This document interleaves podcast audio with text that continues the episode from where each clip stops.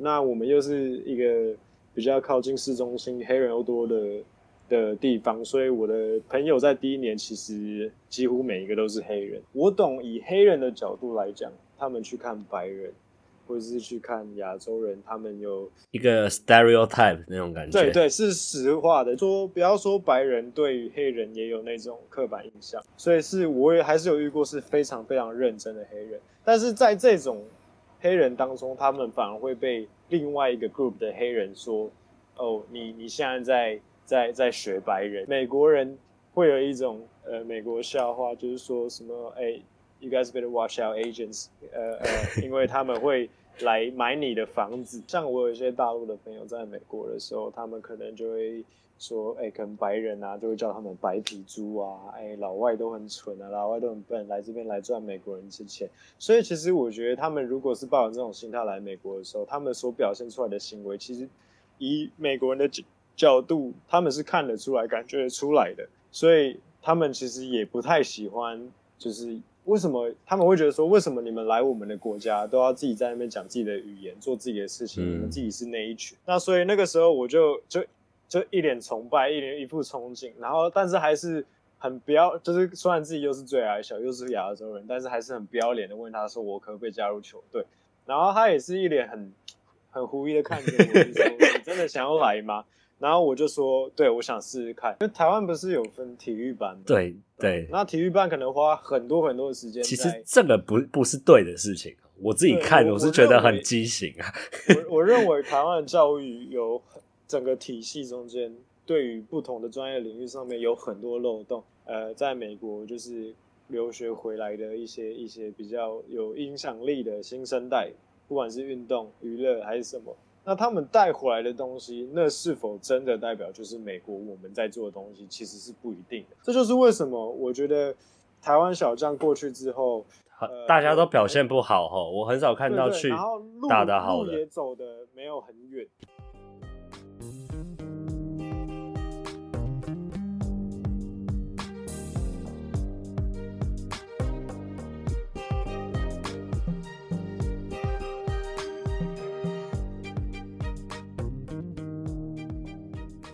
呃，我们算是算是国小同学嘛？还是国中？其实我有点忘记了。国小了，其实国小就认识你。我跟你打躲避球。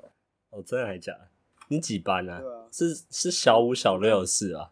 我跟陈。哦，哎、欸，对吼。好，那首先来请你跟大家聊一下，就是我先介绍一下哈，就是反正 Johnny 他是，就我们是小时候就认识，然后后来他到美国去读书。然后也在美国读完了大学，然后在呃美国东岸有工作过一年，然后现在回来台湾快一年，但是因为疫情关系就是要回来，然后也是因为想法上的改变，然后才决定要回来，不到一年了。对，算是现在回来做一个新的事业。那等一下都会。请 Johnny 跟大家聊，我大概了解一些，但也不到完全很了解，所以等一下其实我有很多问题想要问，想要先问你说你是什么时候去美国的？因为我印象中你去美国这件事我是后来才知道，然后你是什么时候去美国？然后整个动机是什么？我是十诶十十五十五十六岁去的，然后呃因为是我自己是因为就是爸爸过世啊，在。高一的暑假吧，因为就是急性白血球病变，然后就突然过世，然后过世那理所当然，我家庭的我家庭比较复杂，然后他过世之后，当然伴随着很多的问题啊，那种遗产啊，什么什么东西啊，然后那个时候其实其实我因为跟家庭的状况不太好，然后我原本小的时候是很爱读书的的人啊，然后到了国中啊，因为关系越来越不好，越来越不好，然后就会有点叛逆，然后有点反骨。然后就开始，就是也开始不爱读书啊。到高中的时候，甚至就是高一，我记得校排有就是倒数倒数三个。我记得你是呃南湖嘛，南湖高中。对对对，那时候高中上南湖.但是其实我机测，我们那时候是倒数第二届机测，那时候我机测是可以上成功啊，但是我后来去了南湖。因为那边有那时候刚好有第一届的科学班的设立，然后我被找去，啊，我才去了。然后去了之后，就是因为也开始爱玩嘛，大家上高中都爱玩，差不多，真的，成绩成绩就一直往后掉，然后甚至就是断考啊那种物理考过九分，然后整整化学考十二分啊，然后整整整个段考的平均分就三十二这样，嗯，记得很清楚。然后就觉得发现混着混着，然后就就爸爸后来就过世了，然后就发现说自己这样不行，就家里状况不好，然后自己也没有好好努力，就有不同的想法产生。可是那个时候家里又没有钱，然后那时候跟就是整个在人在学校的状态跟在家里的状态都不是很好，就很想要离开家。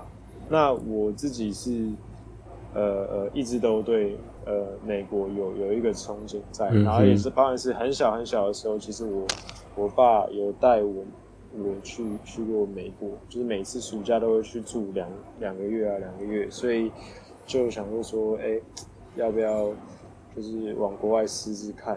然后就有跟不同的老师讲，然后有一些就一开始那个钱也是老师那边的部分有帮忙，这样子也是跟很好的老师哎、欸。他那个时候因为遗产的关系下来，其实因为有很多呃亲亲戚啊，亲哦，这真的是比较麻烦的部分哈。对对对，嗯、然后再吵，然后就开始有官司在，然后。东西就一直卡着，所以我也是没有钱了一阵子。但是后来还是因为老师跟家人的帮助，就出了国。这样了解。那所以那个时候大概就是高中读大概一年，然后决定呃在该差不多高二的时候出去这样子。对对对对。那那个时候就直接到了，我记得你是在 Boston 嘛，就直接去了 Boston。那个时候第一年没有没有，第一年我去的是呃费城。Philadelphia 啊，Philly 那边也是东岸，啊、嗯，也是东岸，也是东岸。对，因为一开始其实是以交换学生的身份出去，而不是留学生。他那个因为签证不一样哦，姐妹校的关系是不是？就跟你哎，不是不是不是，我那个时候是找了呃是留学中心啊，OK，对啊，出去的。但因为你留学中心有一笔钱嘛，交换就等于是你是交换一年。对吧？嗯哼，那我是交换了一年之后，又发生了一些事情，然后才决定跟那边的高中的校长谈，然后就就继续待着，然后就变留学生了。哦，直接这样谈是不是？是可以，是可以的，是可以的，是可以的，是可以的。因为你通常交换学生，你一定是以留学中心帮你安排学校为主，那你就会，诶、欸，你就会遇到就是你自己的 host family。你的寄宿家庭，你的、嗯、你的生活那些，其实第一年一开始都是由，就是留学中心会跟你做一个协调，就是你任何生活上的帮助啊。那当然适应语言的部分啊，生活部分那还是你自己的问题。那那到了第二年的时候，是因为就是呃，我那时候只有意识到我自己回来台湾，你可能就等于要多留一年降级，因为你。你可能交换出去回来的那些学分都不，都不会承认，嗯，那我就想说不要浪费时间，就继续在美国读下去，对吧？那个时候又没有钱，然后就在第一年出国结束的时候，有跟自己的校长就说：“哎，我真的很想留下来，能不能就是赞助我奖学金？”然后校长也是根据我自那一年的表现这样表现，对，就说：“哦，好，我给你奖学金。”所以其实第二年。之后我就没花什么钱。哇，你算是靠实力留下来，可以这样，因为很多很多像我们很多 Asian，很多都是出去就是家里很有钱嘛，就大部分。对，那那你哦这样很屌哎。那你在那个那间高中是运气啊？对，因为运气也蛮，就是那种碰到的人是不是真的会赏识你那种感觉哈？对对对对对。那你到那时候在那边读高中是比较 local 的学校吗？还是说是 local 的，是一个 local 的基督学校？而且我们那个地方算是黑人区，是是就比较偏，因为费城其实 sixty percent 他们都是黑人啊。那我们是比较靠近，他在滨州是吗？费城，滨州，滨州，OK。他们他是比较靠近市中心的一个学校，一个私立学校。那他说实在话，我觉得他他是就是一个一个很很不不是跟大家想象中美国学校很像的一间小高中啊。我就是去那边，就是先就等于说我又去了美国最不好的环境，因为有很多人对于留学交换的概念就是，哎，出去啊。漂漂亮亮的，可以拍完美照，什么杀小的。对对 对对 OK，对，那第一点就是我可能刚好没有那么幸运被拍到这个地方。第二点是我又没有什么钱，你也不能常常出去玩，就等于说你也没办法，就是像你想象中的那样过，大家哎、欸、吃好吃的啊，去好玩的地方啊，这样的生活。那那个时候在呃那边的高中比较 local 的学校，那当地的校园生活还有跟同学间相处，你觉得有什么呃跟台湾有什么差别吗？还是说有什么让你比较印象深刻的事？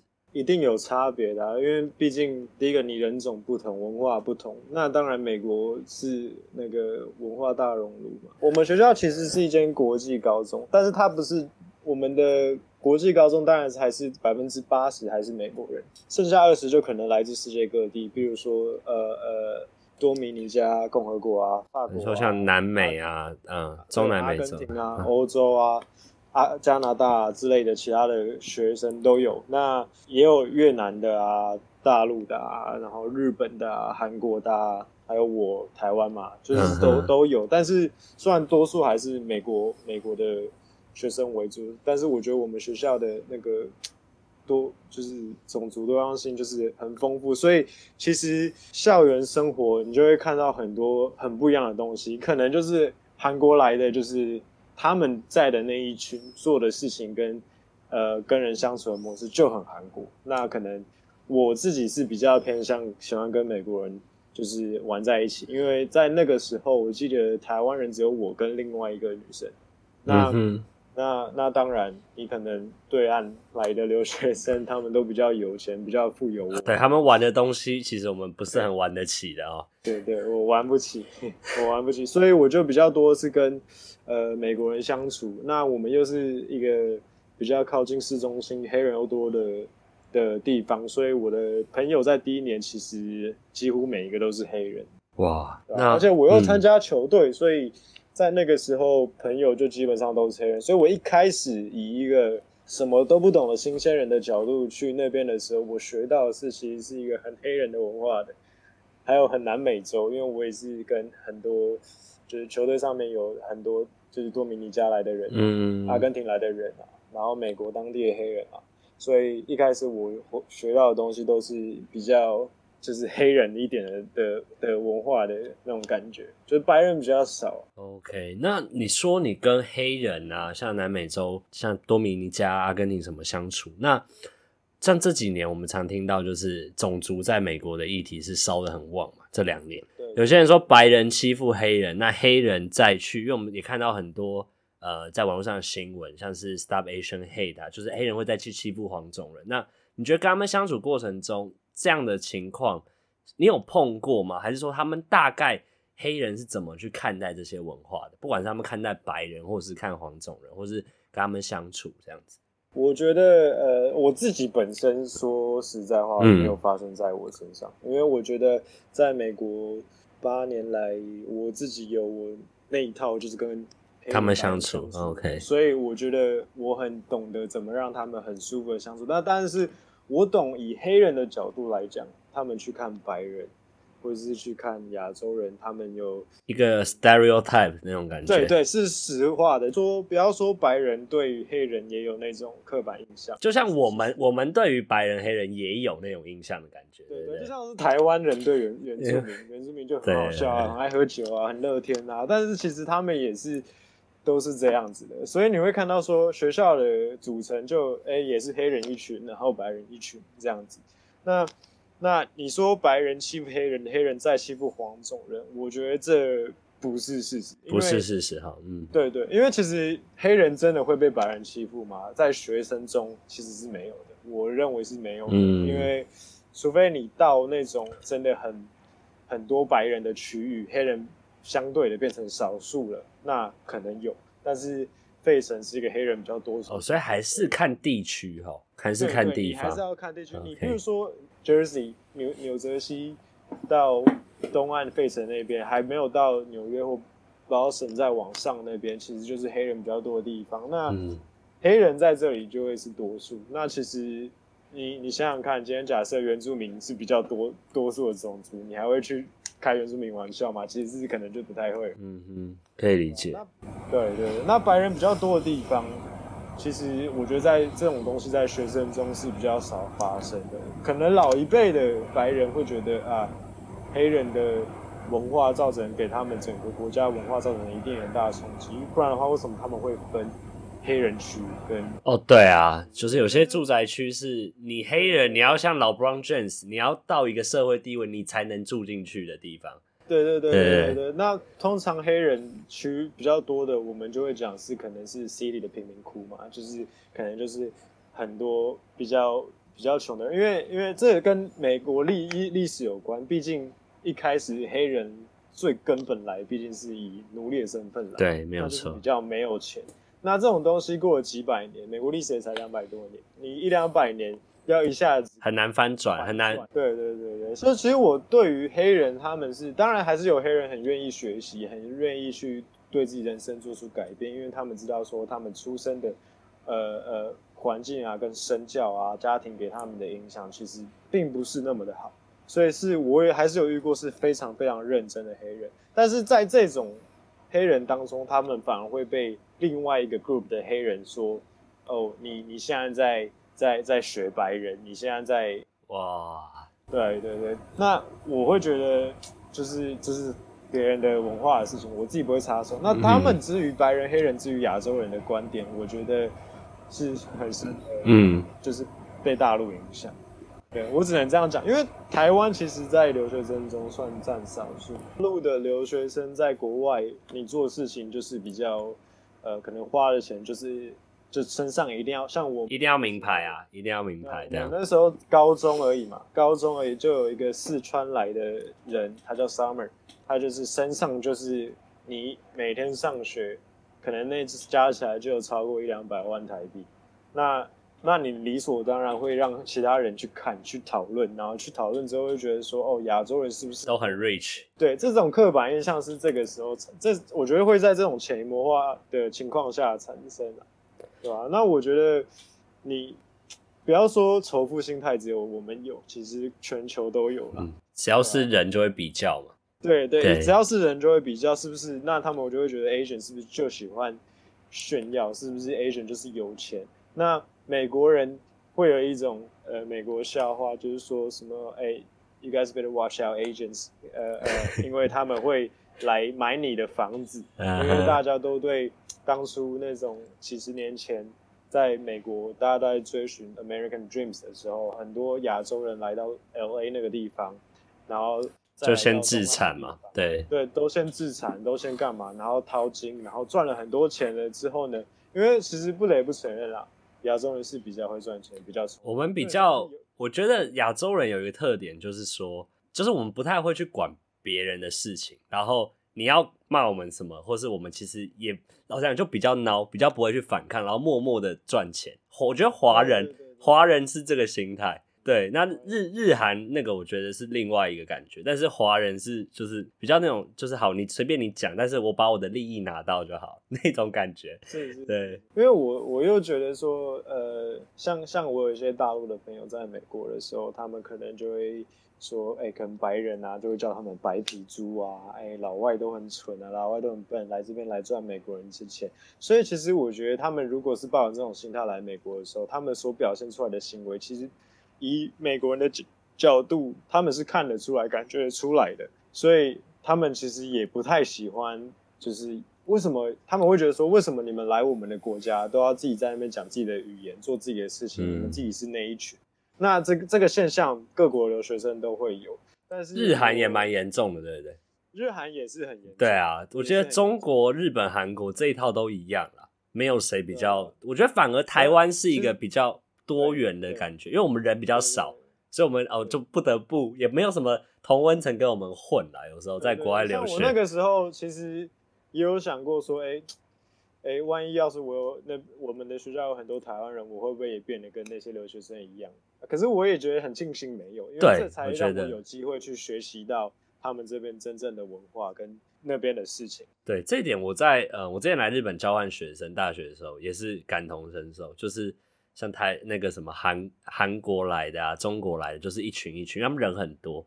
而台湾我们就两三个人，但我们两三个人都不太熟，就我们会觉得既然都来，我觉得我们的心态是比较开放。可是另外一个面来看，就是如果我们真的碰到一些事情的时候，我们台湾人是比较不团结。我自己的感觉，真，真的很不团结。大家都比较在乎自己的利益。对对对对，真的，对吧？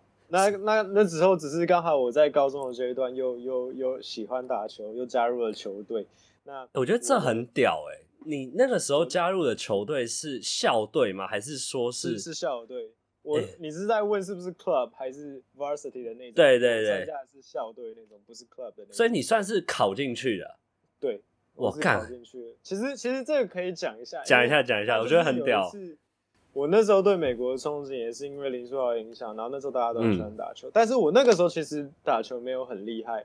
然后那个那个时候我们学校有一些加拿大的国手，还有一个法国来的国手，阿根廷的国手跟两个多米尼加的国手。因为那个那一年我去的那一年，刚好是我那间学校找了一个新教练，然后这个新的教练很厉害，就是他是专门把外国的好手引进美国，慢慢让他们从高中培养到到 N C W A 这样子，N C W A 甚至是 NBA。那他已经有培养过 NBA 的球员了。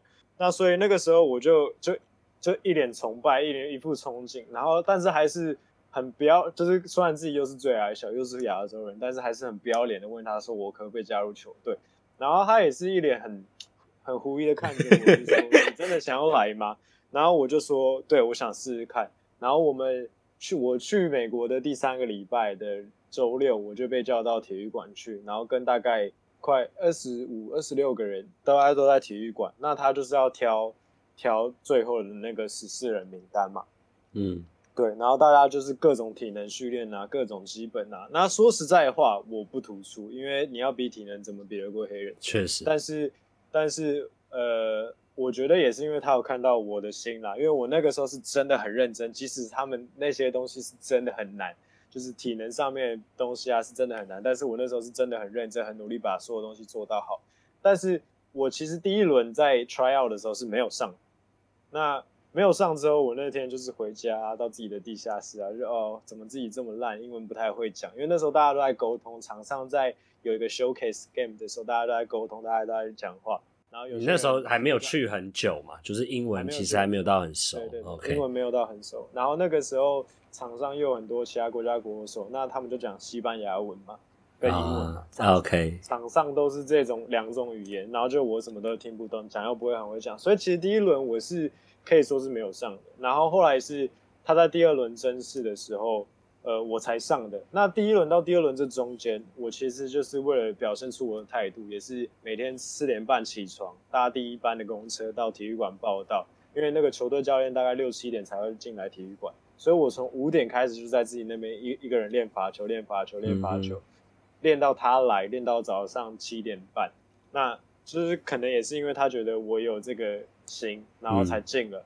那好处就是进了之后，因为其他的队友他们都很强。甚至现在有有有有一两个要去选选 NBA 了，那他们都很强的状况之下呢，教练当然会就是 extra 要求我说，你一定要做的比人家勤，因为你你有很多不足，所以在那个时候，呃，我也是被他们练的，就是哎、我自己觉得我我可以打了。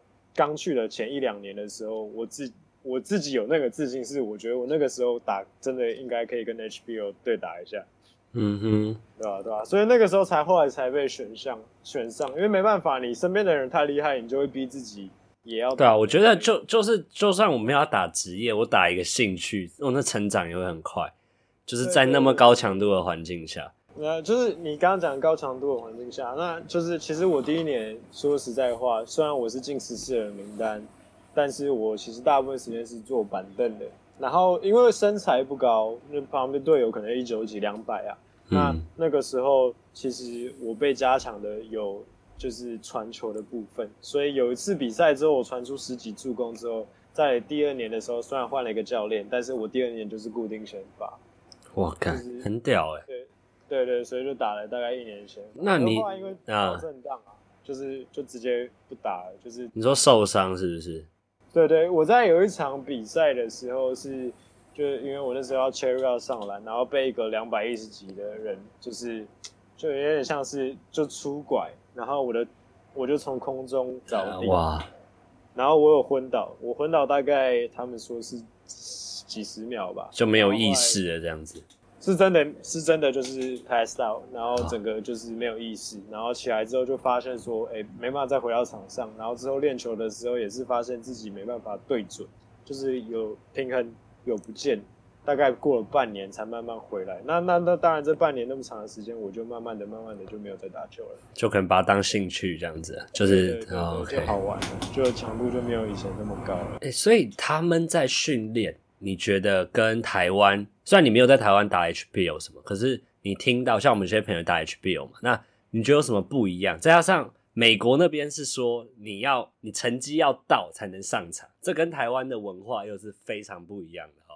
对对对，因为台湾不是有分体育班吗？对对，那体育班可能花很多很多的时间。其实这个不不是对的事情，我自己看我，我是觉得很畸形啊。我我认为台湾的教育有整个体系中间，对于不同的专业领域上面有很多漏洞，像是你说的对，我们是的确有承接一定的要求的标准。我们那个时候，我们队上有个王牌，那他是加拿大第二名的国手，他非常真的非常非常厉害，但是他成绩就是因为没有到，被教练禁了快十场比赛，很可惜，对啊，那那这这个其实是影响很大的，因为他那个时候就很有名气了，就是你看，你想想看，那时候他十四十五岁，Adidas 跟他就已经有合约了，那、嗯、那那个时候我们出去比赛的，可能 Ohio State，呃，New New Mexico 那些。大的 NCAA 的学校都会来看他的比赛，那他又被禁赛，所以没有没有表现的机会啊，没有舞台、啊，没有表现，没有。虽然他最后还是进了 NCAA Division One，但是他其实那个时候就是自己也觉得很可惜，没有把东西 balance 好。因为我觉得美国的教育是，你要会这个的话，你首先要先达成一些门槛。那台湾并没有这些，台湾我觉得，我觉得就是非黑即白吧。就是好像你你选了这个，你其他就没有其他可能，就是你就要一定要做这个。我不知道，就是我我的我的感觉是这样，我觉得不是很好。那就是让很多人到后来其实没有读书，你真的你的选择会变很少。对啊，对啊，对啊，就是像你看现在 NBA 也是规定你一定要有大学要至少读读一年嘛，或是你要十九岁以上，你国外打一年之类的。这个的原因是因为过去有很多高中就直接选，那就像台湾一样，就是哎，你就是专注于体育。但是因为你进去之后，你教育程度不高，你对于一下子来的金钱这么多，你其实不太好管控。那整个对品牌的门面不是很好的，因为可能以美国人来讲，他们就会去找 hookers 或是一些。一些就是喝酒啊、吸毒啊，甚至干嘛干嘛干嘛，或是说心理心理素质也不够，就是对因为其实当大家水平都在职业的水平的时候，有时候是比心理素质你不够，你打个一两年，这个新秀合约走完，你就你就下去了。所以现在都会要求大家都要有好成绩，甚至是到了大学，我自己在波士顿读大学的时候，我也是我们学校的那个 practice player，虽然不是正式名单。但是也是有跟他们一起练球，然后我们教练也是对成绩要求也是很严格，因为毕竟我们还是一间学术型的学院，所以我们我们的我们的有些很厉害的球员也是成绩没有到就没办法上场。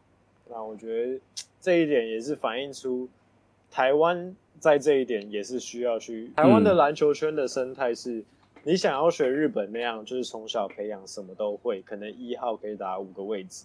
二号可以打，就是他们的动作什么都要会，但是又想要像美国那样着重培养单一人才，但是你却又不去思考说这个东西到了后面的后面的路，比如说职业或者是到对岸去打球的时候，他们对自己的生涯规划态度心态是什么？那那就会造成说哦，我我都让体育班的孩子去打球，结果结果哎，有些人读书不是很行，到了大学，你就算当一个球员。